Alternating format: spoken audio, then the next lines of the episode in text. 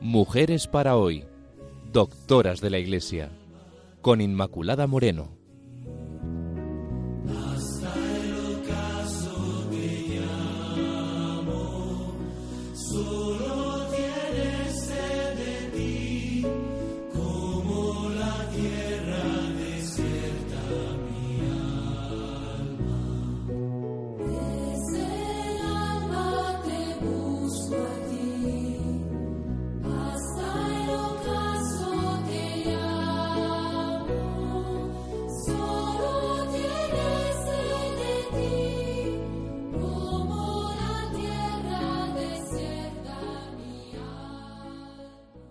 Amigos de Radio María, en un día tan especial como es hoy, en el que esperamos el nacimiento de nuestro Salvador, ya muy próximos, dedico el programa de mujeres para hoy, doctoras de la Iglesia, a ver el amor a María que tenían las santas doctoras, porque en este tiempo de Adviento hemos contemplado especialmente a nuestra Madre embarazada, esperando al Salvador, y hoy, al inicio de este tiempo de Navidad, seguimos contemplándola de la mano de las santas doctoras, como ya saben, Teresa de Jesús, Catalina de Siena, Teresa del Niño Jesús y Santa Hildegarda. Con todos ustedes en este programa, Inmaculada Moreno. Y empezamos, empezamos con Teresa de Jesús, Siguiendo las páginas de Portal Carmelitano, distinguimos tres aspectos sobre María en Teresa de Jesús. Primero, la devoción mariana de la santa y su experiencia mística. Como, en segundo lugar, María como modelo y madre de la vida espiritual. Y en tercer lugar, la Virgen María en relación con el Carmelo. Bueno, pues vamos con la primera. Respecto a la primera vemos como los escritos teresianos están llenos de experiencias marianas. Recordemos cómo su madre, doña Beatriz, le inculcaba a Teresa y la ejercitaba en el rezo del rosario. Así explica en vida 1.7, cuando dice que al perder a su madre, toma a María como madre. Tenía trece años. Estas son sus palabras, las palabras de Teresa. Afligida, fuime a una imagen de Nuestra Señora y suplicaba fuese mi madre con muchas lágrimas. Parecíame que aunque se hizo con simpleza, me ha valido porque conocidamente he hallado a esta Virgen soberana en cuanto me he encomendado a ella y, en fin, me ha tornado así. Teresa, por tanto, se sentía protegida constantemente por la Virgen y también a la Virgen la atribuía la gracia de su conversión. Acudía en sus penas a María y la recuerda con mucho amor en las fiestas marianas, como la fiesta de la Asunción o la fiesta de la Inmaculada o la de la Sagrada Familia. Y además esa experiencia mariana es un aspecto fundamental de su experiencia mística. Se va dando en Teresa, ya sabemos, una progresiva contemplación y esa contemplación va avalada por una experiencia cada vez más profunda. Pues aquí también están esos pasajes de la vida de María en torno a los de su Hijo Jesús. Contempla con admiración la encarnación, la presencia del Señor dentro de, María, como lleva en sí, dentro de sí, al Salvador dice Teresa, quiso el Señor caber en el vientre de su sacratísima madre. Como es Señor, consigo trae la libertad, y como nos ama, hácese a nuestra medida. Contempla, además, la presentación de Jesús en el templo y se le revela el sentido de las palabras de Simeón a la Virgen. Lo tenemos en relación 35.1, una de sus obras, como ya saben. Dice, no pienses, cuando ves a mi madre, que me tiene en los brazos, que gozaba de aquellos contentos sin graves tormentos. Desde que le dijo Simeón aquellas palabras, la dio mi padre clara luz para que viese lo que yo había de padecer. Además, tiene muy presente la huida a Egipto y la vida oculta de la Sagrada Familia y una especial intuición de la presencia de María en el misterio pascual de su Hijo, porque participa Nuestra Señora, desde luego, en las desolaciones de su Hijo y en la alegría, como no, de la resurrección, por esta maternidad de María. Además le gusta contemplar la fortaleza de María, su comunión con el misterio de Cristo al pie de la cruz. A veces parece que nos hacemos una imagen de la Virgen un tanto engolada. No, ahí está, María, tal que nos dice Teresa de Jesús, en esa fortaleza. En los conceptos de amor de Dios 3.11 describe la actitud de la Virgen. Así dice, estaba de pie y no dormida, sino padeciendo su santísima alma y muriendo dura muerte. De esta manera entra Teresa de forma mística en ese dolor de la Virgen, en esa soledad, especialmente en los momentos de la cruz, ¿cuál no sería la soledad de María? Y Jesús comunica a Santa Teresa. En resucitando, había visto a Nuestra Señora porque estaba ya con gran necesidad y que había estado mucho con ella porque había sido menester consolarla. Luego, Teresa de Jesús tiene conciencia de que la Virgen la acompaña con su intercesión constante en sus fundaciones y en su vida. Y cuando en su altísima experiencia mística conoce el misterio de la Trinidad, percibe la cercanía de la Virgen en este misterio y el hecho pues de que la Virgen con Cristo y el Espíritu Santo son un don inefable del Padre. Dice así Teresa, recogiendo las palabras de Jesús. Yo te di a mi Hijo y al Espíritu Santo y a mi Madre. ¿Qué me puedes dar tú a mí?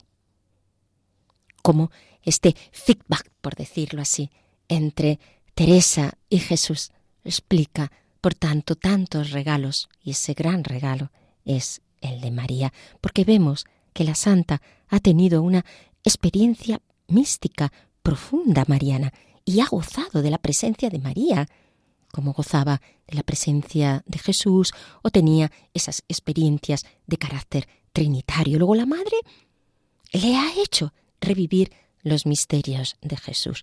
Por eso es una profunda convicción de la doctrina teresiana que los misterios de la humanidad, de Cristo y los misterios de la Virgen Madre forman parte de la experiencia mística de los perfectos, como Teresa lo era en ese caminar a la santidad, con esa fuerza con la que ella fue hasta las más altas cumbres de la santidad. Recuerdo que les había comentado que íbamos a abordar el tema de María en Teresa según tres aspectos, ¿verdad? La devoción mariana de la santa y su experiencia mística, uno. Dos, María como modelo y madre de la vida espiritual. Y tres, la Virgen María y el Carmelo. Bien, pues una vez que hemos visto el primero, cómo está llenos los escritos teresianos de experiencias marianas, vamos ahora a ver el segundo aspecto, María como modelo y madre de la vida espiritual. Santa Teresa ha expresado en algunas líneas doctrinales su experiencia y su contemplación en relación a la Virgen María. Bueno, seguro que sin duda hubiera trazado pues una hermosa síntesis de espiritualidad mariana. No fue su intención, ¿verdad? Podía haber comentado el Ave María. como lo hizo con el Padre Nuestro, ya sabemos, en la redacción del Camino de, de Perfección. Para Teresa, María es la primera discípula del Señor. Esto sí que lo podemos sacar. Y es el modelo de una adhesión total a la humanidad de Cristo y a la comunión con Él en sus misterios. De manera que ella es ese modelo de una contemplación centrada en la sacratísima humanidad de nuestro Señor. Virtudes que destaca especialmente Teresa. La pobreza, que hace María pobre con Cristo. La humildad, que trajo a Dios del cielo. La contemplación de María. Y su total asentimiento a la voluntad de Dios. Luego, la presencia de María acompaña todo nuestro camino espiritual, como si cada gracia y cada momento crucial de madurez, la vida cristiana y religiosa, pues tuvieran que ver con la presencia activa de la madre en el camino de sus hijas. Por eso aparece María en la descripción que la santa hace del itinerario de la vida espiritual en el castillo interior. Ella es ejemplo y modelo de todas las virtudes, es la esposa de los cantares, es el modelo de las almas perfectas.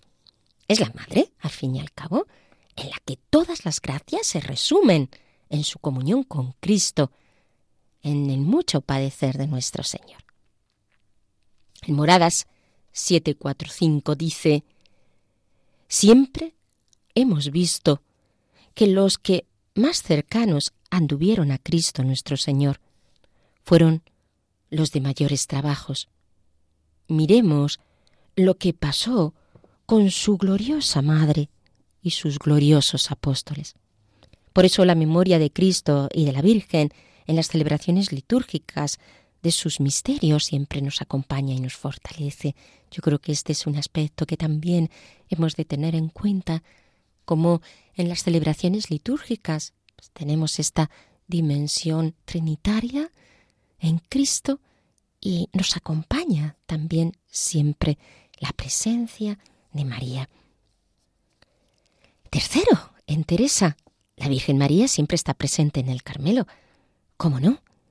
Teresa, con su vocación de carmelita, ha entrado en esa antigua tradición espiritual del Carmelo y en el monasterio de la Encarnación de Ávila, pues ha podido impregnarse de toda la rica espiritualidad mariana de la orden, tal como en el siglo XVI la expresaban la tradición histórica, las leyendas espirituales, la liturgia carmelitana, la devoción popular y la iconografía carmelitana, porque estamos, claro, en una orden mariana. En sus escritos, el nombre de la orden está siempre unido al de la Virgen, porque ella es señora del Carmelo, patrona del Carmelo, madre del Carmelo y de cada uno de sus miembros. Todo es mariano en la orden. Según Santa Teresa, pues el hábito, o la regla, o las casas. Bueno, cuando es nombrada priora de la Encarnación en el 1571, ¿qué hace? Pues lo primero que hace es colocar en el lugar del coro a la Virgen, en el lugar central, porque comprende que en María pues hay toda esa convergencia de devoción, de amor y de respeto por parte de las religiosas. Entonces que las religiosas vieran esa imagen de María, estaba haciendo referencia a que ella preside la orden y preside el monasterio. Por eso también con ese amor que tenía a, la Virgen y bueno, en la fe que tenía en, en María, la llama priora. María es la priora. Acoge al padre Gracián y cuando acoge al padre pues le agrada mucho la dimensión que éste tenía de amor a la Virgen, de devoción a María, y como ella recuerda en sus cartas y se entusiasma con el conocimiento que él tiene, le comunica sobre los orígenes de la orden, como eran narrados aquellos orígenes, pues en los libros de entonces, y tiene una plena conciencia también de los privilegios del eh, escapulario. Luego encuentra la presencia de la Virgen en la primera fundación de San José, que tan importante va a ser. Y al concluir la fundación, Teresa confiesa sus sentimientos marianos y dice, fue para mí como estar en una gloria, ver poner el Santísimo Sacramento y hecha una obra que tenía entendido era para servicio del Señor y honra de hábito de su gloriosa Madre. En el camino, como fundadora, ve la presencia de María y ve su intervención. Dice, escribí a nuestro Padre General una carta poniéndole delante el servicio que haría Nuestra Señora, de quien era muy devoto. Ella debía de ser la que lo negoció.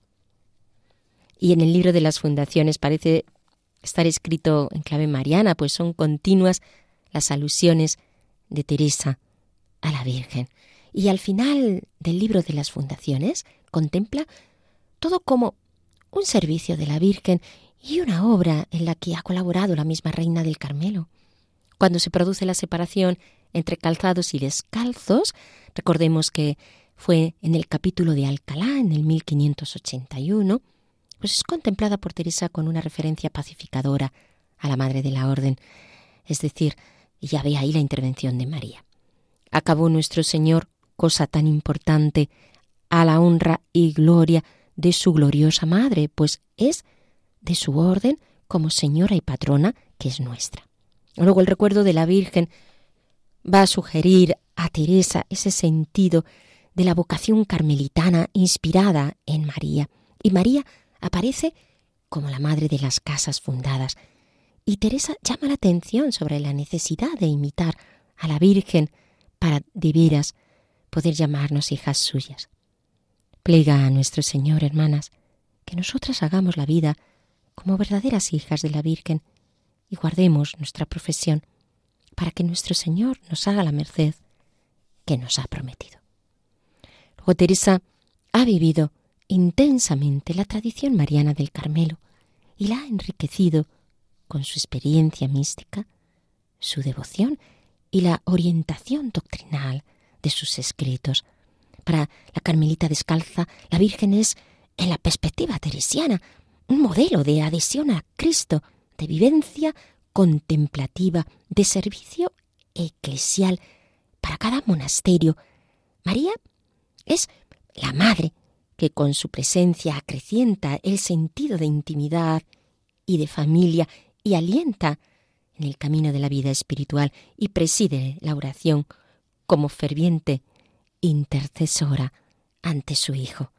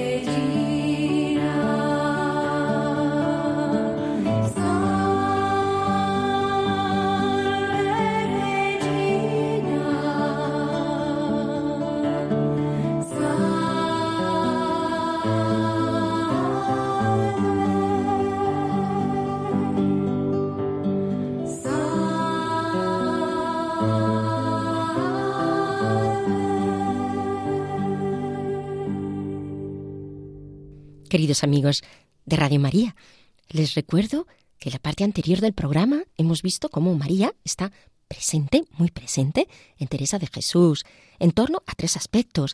Primero, su devoción a la Virgen y su experiencia mística. Segundo, como modelo y ejemplo en la vida de Teresa. Y tercero, porque la Virgen María está presente en el Carmelo. También les recordamos que estamos en el programa Mujeres para hoy, doctoras de la Iglesia, en un programa especial, hoy día 24, dedicado a la Virgen María y viendo la presencia de la Virgen en la vida de las cuatro santas doctoras. Bueno, pues vamos a pasar a la segunda santa doctora, Santa Catalina de Siena. Bueno, ella desde niña se sintió muy atraída por Dios y por María. Fue a la edad de apenas cinco años que reza con fervor el Ave María y se divierte repitiéndolo en cada peldaño al subir o bajar las escaleras. Podemos tomar este ejemplo de Santa Catalina, ¿no? Cuando subamos y vayamos bajando las escaleras, pues ahí podamos ir rezando el Ave María. Más tarde no dejará de recomendar que se recurra a María en toda ocasión, diciendo María es nuestra abogada, la Madre de la Gracia y de la Misericordia. No es ingrata con sus servidores. A los siete años, Catalina hace voto de castidad ante una devota imagen de María en casa de sus padres, orando así. Son palabras de Santa Catalina. Oh Beatísima y Santísima Virgen, que fuiste la primera entre todas las mujeres en consagrar con voto perpetuo tu virginidad a Dios, y por esto te concedió ser madre de su unigénito Hijo. Pido a tu inefable piedad que no teniendo en cuenta mis pecados y defectos, te dignes concederme gracia tan grande y me des por esposo al que deseo con toda mi alma, tu Santísimo Hijo, mi Señor Jesús. Además, cuando más tarde los padres quieren casar a Catalina y ella se niega, pues desea consagrarse a Dios, decide entonces construirse como una pequeña celda monástica en lo hondo de su interior, donde se encierra con Jesús durante sus tareas, y para hacer más fácil su recogimiento y su obediencia, procura ver en su madre a la Santísima Virgen cuando sirve a su padre, pues se imagina que sirve a Jesús. Sus hermanos y hermanas, pues son los discípulos de Cristo y las santas mujeres. Así de esta manera, pues veía a Cristo, a María a los apóstoles de alguna manera les traía para ver ahí a Jesús, la presencia de nuestro Señor. A finales de 1364 tomó el hábito de la Tercera Orden de Santo Domingo. En 1368, en una visión que permanecerá por siempre en el corazón y en el alma de Catalina, la Virgen la presenta a Jesús, quien la entrega un espléndido anillo diciéndole yo, tu Creador y Salvador, te desposo en la fe que conservarás siempre pura hasta que celebres conmigo tus esponsales eternos en el cielo. Ya sabemos que ese anillo solo que nuestro Señor puso en el dedo de Catalina, solo podía verlo ella, pero ella le veía y así continuamente recordaba su consagración a Jesús nuestro Señor. De esta manera, como es esa presencia de María en su alma, también pues brota de su interior la poesía. Aquí tenemos una de sus oraciones a María. Oh María, templo de la Trinidad. Oh María, portadora del fuego. María, que ofreces misericordia, que has hecho germinar el fruto divino, que redimes el género humano, porque, sufriendo la carne tuya en el Verbo, fue nuevamente redimido el mundo. Oh María, tierra fértil, tú eres el árbol nuevo que trajo la fragante flor de la palabra, el Hijo único de Dios, pues en ti, tierra fecunda, fue sembrada la palabra. Tú eres a la vez la tierra y el árbol. Oh María, carro de fuego, tú llevaste el fuego escondido y velado bajo el polvo de tu humanidad. Oh María, dulcísimo amor mío, en ti está escrito el verbo del que recibimos la doctrina de la vida. Oh María, bendita entre todas las mujeres. La divinidad ha sido unida y mezclada con la humanidad con tanta fuerza que ahora nada, ni la muerte, ni nuestras ingratitudes podrán romper la unión. Pasamos, amigos, a Teresa de Lisieux, siguiendo el artículo de Vicente Martínez Blat. Teresa del Niño Jesús recoge dos momentos capitales en la vida de María antes del nacimiento de Jesús, su concepción inmaculada y la anunciación en Nazaret. Teresita hacía hincapié especialmente en las virtudes que brillan en María en este momento, la humildad de María, el apasionado amor a la virginidad además. En su poema, en uno de sus poemas, dice, es la humildad de María la que atrajo al divino rey, porque es esa humildad la de María la que destaca Teresita, profunda en relación a la virginidad, la defiende a ultranza, como la defendió María, quien al enterarse de que si quiere ser madre del Mesías debía sacar su, sacrificar su virginidad, antepone esta mm, virtud a la maternidad mesiánica. Luego, hay dos momentos en los que expone esto. En su carta dirigida a Celina el 23 de julio de 1891 y en su poema mariano. En relación a la maternidad de María, además presenta esta maternidad en una triple realidad, la biológica, la moral y la divina. Siempre es afirmada sin ningún ambaje esta maternidad también divina por Teresa. Pero, siguiendo en este caso a José María Alsina, distingo diez enseñanzas marianas de Teresita del Niño Jesús, muy sencillas y que yo creo que nos pueden también a nosotros servir. Tengamos en cuenta que en la vida de Santa Teresa del Niño Jesús la presencia de la Virgen María es una constante, bueno, hasta tal punto de atravesar todo su itinerario espiritual. Sabemos que los padres de Teresita la educaron en la tierna devoción a la Virgen. Hay un milagro, el de su curación, en 1883, cuando a los nueve años, ante una enfermedad de muerte, sucedió por la sonrisa de la Virgen. Y este momento marcará un hito, un hito definitivo en su identificación con María. Ante esa misma representación escurada, además de sus terribles escrúpulos en París 1887, y también ante la imagen de la Virgen de la Sonrisa, hace su famosa consagración al amor misericordioso en el 1895, arrodillada ante la misma imagen toma la pluma para escribir su autobiografía y finalmente, durante su larga y mortal enfermedad, esa misma imagen veía cómo pasaba sus días y sus noches. Luego, a este propósito le dice un día a su hermana Celina, no puedo mirar a la Santísima Virgen sin llorar. Y según la Madre Inés, expiró mientras miraba largamente la estatua de la Santísima Virgen. Cuando habla o escribe, se refiere constantemente a la Virgen. Encontramos 239 alusiones en su obra. De los 50 poemas que compuso, 8 están dedicados a María y 16 se refieren a ella.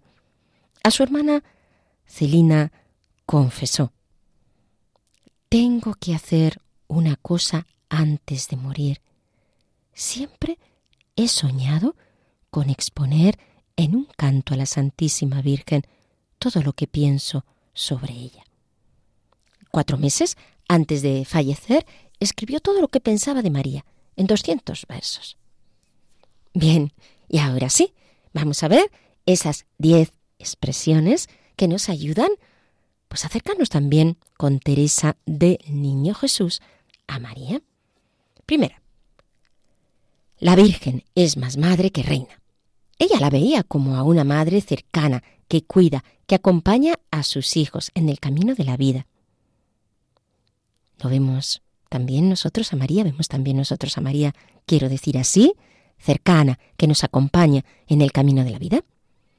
Dos, no me cuesta creer que soy tu hija cuando veo que mueres, cuando veo que sufres como yo. Y de esta manera percibe Teresa que la Madre de Dios no se ha ahorrado ningún sufrimiento para estar siempre cercana a sus hijos, que vamos peregrinando en este mundo. En cuestión, que María está con nosotros en los momentos buenos y en los momentos malos. Pero es verdad que quizá en esos momentos más difíciles, pues estamos como mm, más vulnerables y decimos, María, Madre, échame una mano que, que, que estoy pasando por este dolor, por esta dificultad. 3. Incomparable Madre, te gusta marchar por el camino común mostrando a los pequeños el cielo. De esta manera, Teresita contempla a la Virgen que vivió una vida sencilla, ordinaria, madre, esposa, mujer trabajadora en su hogar, y así mostró que la santidad es posible en medio de una vida sencilla y ordinaria. Esto nos viene muy bien, ¿no? Porque cuántas veces nos parece que nuestra vida, porque seguramente que la, vida de la mayoría será así, sencilla, pequeña y ordinaria, parece que no va a ser significativa. Pues no, vamos a mirar a María, que vaya si su vida fue significativa, claro, ella también es realmente especial, pero por otra parte llevó esta vida sencilla y ordinaria. Así que así, en medio de nuestra vida sencilla y ordinaria, más nos vamos a identificar con María, nuestra Madre. Cuatro, llegamos por el cuatro. Hemos dicho que vamos a hacer ese decálogo con Teresita del Niño Jesús. Cuatro, viviste sin pretensiones en una extremada pobreza. Tuvo ratos, éxtasis, hubo milagros, a través de María, María, pues mm, no sabemos, no aparecen en los evangelios. En todo caso, esa pobreza espiritual en la Virgen, pues se traduce en una vida de fe y a lo mejor sin particulares gracias. Ella, como nos dice Teresa, nos ayuda a vivir así, a centrar nuestra vida espiritual en estas cosas sencillas y en una vida de fe, en sencillez y en oscuridad, a veces también en oscuridad en fe, en fe. Aquí vamos a contemplar a María viviendo en fe. Nosotros vivimos en fe, pero con ella, con María. Seguimos. Punto 5. Es la humildad de María que atrajo al Divino Rey, es la humildad de tu vida que le hace a bajarse a ti. cuánto atraía a Teresa esta humildad de María, como atrajo esta humildad a Dios Padre, que la eligió como madre de su Hijo. Constantemente, Santa Teresita nos invita a entrar por el caminito de la humildad. Pues vamos a mirar a María con esto de la humildad, que no siempre vamos por este camino de la humildad, para que nos haga humildes de verdad. El 6. Prefiero reconocer que el Todopoderoso ha hecho obras grandes en la hija de su Divina Madre, y que la más grande de todas es haber hecho ver su pequeñez. Es decir, que mirando a María aprendemos a amar nuestra pobreza y pequeñez y a superar todo complejo, glorificando al único que es grande, el Señor. Si ya sabemos qué limitaciones tenemos todos y que tenemos también pues nuestras cosas, nuestras cosillas o cosazas, ¿verdad? Pero en medio de todo eso, el Señor hace su obra de santidad siempre y cuando nosotros, pues no nos quedemos ahí en nuestro pecado, en medio de nuestra debilidad. Él trabaja. María era pequeña, no porque tuviera pecado, pero había esa pequeñez en su vida y en su alma que nos hace entender que en nuestra pequeñez también Dios la toma y nos santifica. La número siete. Tu Hijo quiere que seas tú el ejemplo del alma que le busca en la noche de la fe. Estos versos se refieren a cuando Jesús mm, se encuentra en el templo, ¿verdad? Perdido y hallado en el templo y nos muestran a María preguntándole a Jesús, pero pues no sabías, hijo mío, que, que, te estábamos buscando. Y entonces Jesús contesta, ¿no sabéis que tengo que estar en las cosas de mi Padre? Porque mirando a la Virgen, pues aprendemos a abandonarnos en Dios cuando no entendemos sus planes y cuando no entendemos sus caminos. Pues nos abandonamos a Él. 8. Eres tú mi dulce estrella que irradias a Jesús para que me una a Él. La Virgen para Teresita es todo. Todo. Imitando a la Virgen, salimos de todo repliegue de nosotros mismos y hacemos que lo que somos y hacemos sea para que los demás no nos miren a nosotros, sino que miren y se unan como María a Jesús. De esto se trata. 9. Mas para abrigarte siempre junto a Jesús con mi manto, tendrás que hacerte pequeña imitando sus virtudes. O sea que tener a María como madre exige por nuestra parte imitar sus virtudes. Y para Teresita, esas virtudes consisten no en querer ser importantes para el mundo, sino solo en ser agradables como la Virgen a los ojos de Dios. Bueno, yo creo que esto es muy liberador, ¿verdad? Porque a veces nos estamos preocupando tanto de que si el otro no me valora, el otro me dice, el otro me llama, las personas, ¿verdad? Ya sabéis que todos tenemos nuestras cosas y tampoco es que demos las personas, pues damos lo que damos de sí y ya está. Y con la gracia de Dios, pues alcanzamos todo lo que nuestro Señor nos pone. Pero, por otra parte, no debemos de exigir nada de los demás, porque son débiles como lo somos nosotros. Y si, si nosotros ponemos nuestra alma simplemente en ser agradables a Dios, así mirando a María, uf, pues esto es muy liberador. Diez. Oh María, si yo fuera la reina del cielo y vos fuerais Teresa, yo querría ser Teresa y que vos fuerais la reina del cielo. Palabras bonitas, ¿verdad? Son las últimas palabras escritas por Teresa antes de morir. Ella nos enseña a querer a la Virgen hasta la locura, hasta el punto de no buscarla por lo que nos da, sino amarla por lo que es, nuestra Madre y Reina del Cielo. Todo esto lo recoge en una de sus poesías, El rocío divino o la leche virginal del 2 de febrero de 1893. Escuchamos envuelto en luz y amor, en el blando regazo de su madre.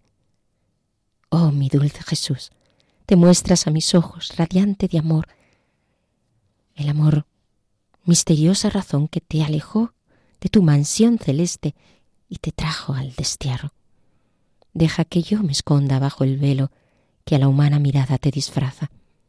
Solamente a tu lado, oh estrella matutina, mi corazón pregusta un avance del cielo, cuando, al nacer de cada nueva aurora, aparecen del sol los rayos de oro.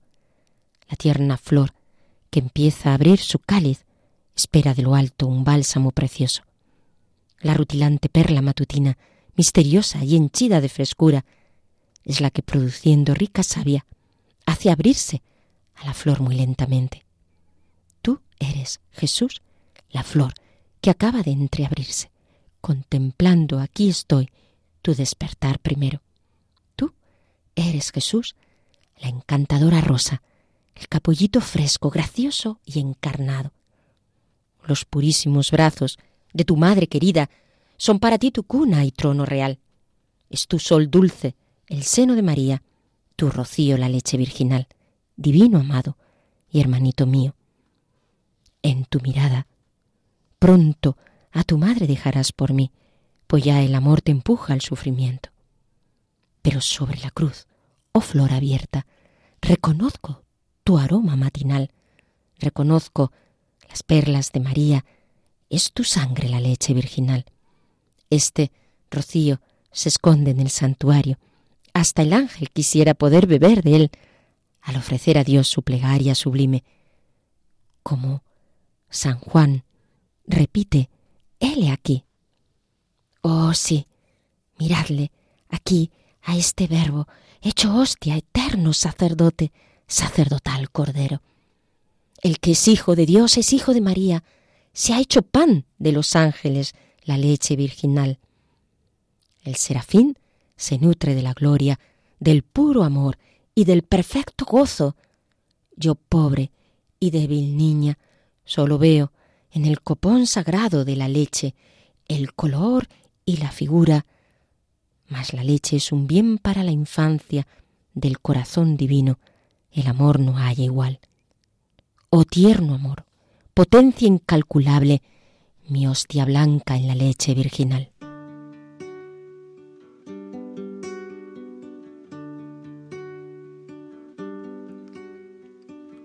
Eres más que el mar, la gota de rocío en el arenal, la flor nacida en medio del pedregal, a fuerza de esperanza, fe y caridad. Así eres tú, María de Jesús. Siento una vez más tu mano dirigiendo mi caminar, tus ojos encendiendo mi oscuridad, tu corazón de madre latiendo está junto a la cruz, María de Jesús. Llévame hasta Él y esconde mi lucero en su amanecer. Aviva en mi alma el fuego de su querer y apagaré mi sed. Dame de beber la sangre del cordero que fue a nacer del seno inmaculado de ti, mujer, de noche allá en Belén. Solo una vez más dirige mi sendero hasta ese portal y encierra mi camino en su caminar para borrar las huellas de todo mal. Danos tu luz, María de Jesús. Soy como el cristal que deja cada día la luz pasar y enciende claridades por donde va. Soy como luna llena para brillar. Así soy yo, la madre del Señor. La oscuridad acude a mi regazo para llorar. Yo sé de consuelos y de humildad y enciendo amor y vida en la eternidad. Así soy yo, la madre del Señor. Llévame hasta Él y esconde mi lucero en su amanecer. Aviva en mi alma el fuego de su querer y apagaré mi sed. Dame de beber la sangre del cordero que fue a nacer del seno inmaculado de ti, mujer, de noche allá en Belén.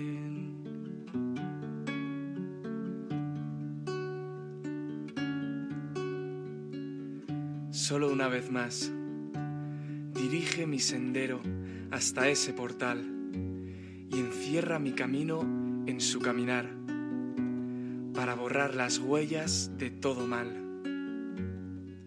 Danos tu luz, María de Jesús. Danos tu luz, María de Jesús. Bien, queridos amigos, les recuerdo que en la parte anterior hemos visto cómo aparece María en la vida de Santa Catalina y Santa Teresita, quienes destacan especialmente las virtudes de la fe y de la humildad en María. Les recuerdo que estamos en el programa Mujeres para Hoy, doctoras de la Iglesia, y que pueden ustedes ponerse en contacto a través del correo mujeresparahoy arroba radiomaria.es. Bien, pues vamos con Santa Hildegarda y encontramos como Hildegarda se maravilla ante María y desde María ve a la mujer. En todas sus obras, aun en aquellas que podemos denominar científicas, la abadesa declara como suya la ignorancia. Bueno, eso dice Santa Hildegarda, pero sabemos que fue una mujer muy sabia. Y a Dios le atribuye pues todo el saber. Si bien en las obras físicas o médicas se refiere también ella a su, a su experiencia. A partir, claro, de esa sabiduría que Dios la da. A partir de allí, la escritura y la publicación de sus libros y también las composiciones musicales y su correspondencia pues va a apuntar a glorificar a esa eh, divinidad, a la divinidad, a Dios, a comunicar su mensaje y, y a ejercer una docencia propia de su cargo como maestra y priora. Bueno, en tal sentido, en el contexto temático de la mujer que subraya esa singular presencia de María y de Eva en la obra de Hildegarda, ella va a hacer como una comparación para recuperar en cierto sentido lo que es la mujer y, subrayar eh, este papel de la, de la mujer. Y lo hace con Eva a través de María. La postura tradicional afirma que la naturaleza inicial de las dos mujeres es idéntica. La oposición en dicha identidad es introducida por la caída de Eva. Eva siempre quedará en inferioridad de condiciones en todos los aspectos, lógicamente por comparación con María, quien es su perfección. Luego, Hildegarda continúa en esta línea, pero trabaja no solo la oposición, sino también los paralelismos. A este respecto es absolutamente original la presencia de ambas mujeres en las visiones que ella tiene sobre la creación. En Escibias 1.2 aparece Eva bajo la forma de una nube henchida de estrellas y es ese plan divino que sin embargo el pecado frustró, esa desobediencia frustró y aparece Eva como saliendo del costado de Adán en, en su visión. Y en Estibias 2.1 María está simbolizada por la flor blanca, la obediencia a Dios ofrecida a Adán. María es la aurora radiante de la que se levanta el Salvador. La aparición de Eva es como una nube luminosa y obedece a una intención, la de destacar esa inocencia primera, primera de Eva, reforzada con el color blanco propio de las nubes, que es el color de la pureza, de la integridad virginal, que era un modelo original. Pero es preciso mencionar también que la nube Eva en la pintura es de color verde, significada así de la vid, la fecundidad anterior a la caída.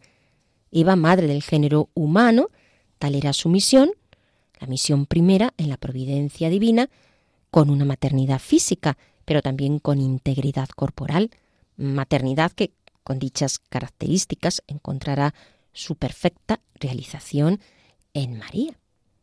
En esta perspectiva es claro que el cuerpo no es intrínsecamente malo, no entraña opacidad en sí mismo, una vez más, esta verdad es afirmada frente a la herejía del dualismo cátaro que la abadesa debió de enfrentarse a ella de diversas maneras a lo largo de su vida. En María subraya la pasividad, porque en ella Dios actúa de una forma privilegiada, la esclava del Señor, la actividad eh, que realiza Dios en ella, eh, por lo tanto, es única. Eva es notablemente fácil de imitar, dice Hildegarda, pero queda como un modelo inapropiado para la vida monástica, porque más bien en Eva subraya que es mm, madre, esposa, madre. La imitación de María es un tema que presenta más complejidad por ser virgen y madre, pero tiene gran validez Y no solamente eso, sino que Hildegarda apela a este punto principal de las virtudes de María como ejemplo de la vida monástica y el gran valor que tiene esta contemplación de María, como ejemplo, lógicamente, en este tipo de vida, especialmente en tres aspectos, en la castidad, en la humildad y en la obediencia.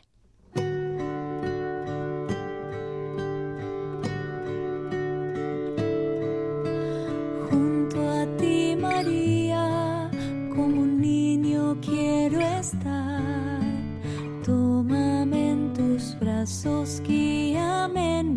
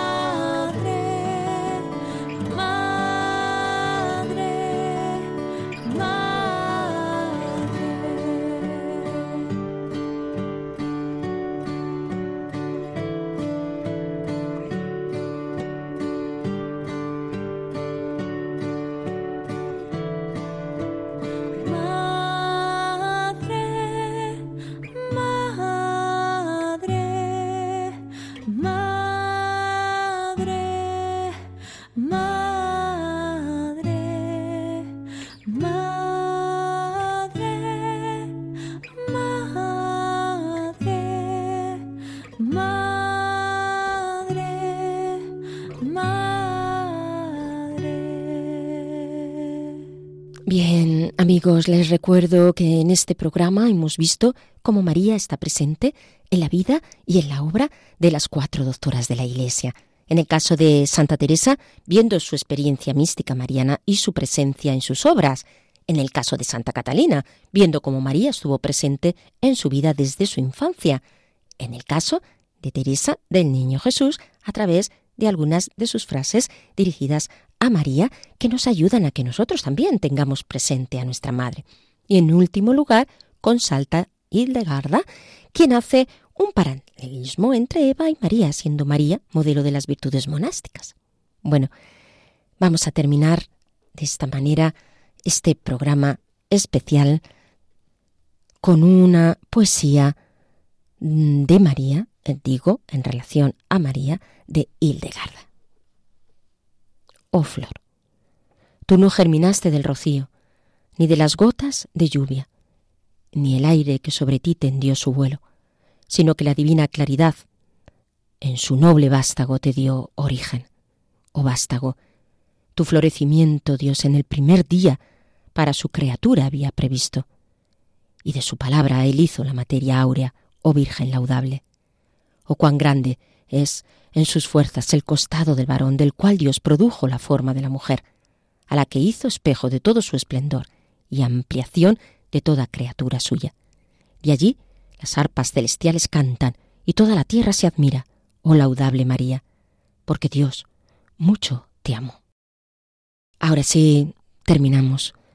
Queridos amigos, ya saben, pueden ponerse en contacto con nosotros a través del correo mujeresparahoy@radiomaria.es. Repito, mujeresparahoy@radiomaria.es. También pueden acceder al podcast del programa a través de la página web de Radio María.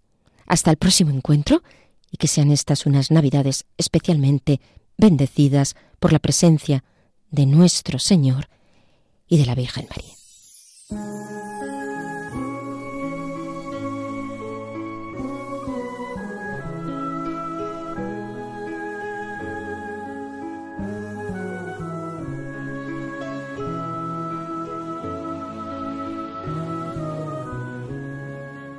Y así termina Mujeres para hoy, doctoras de la Iglesia, con Inmaculada Moreno.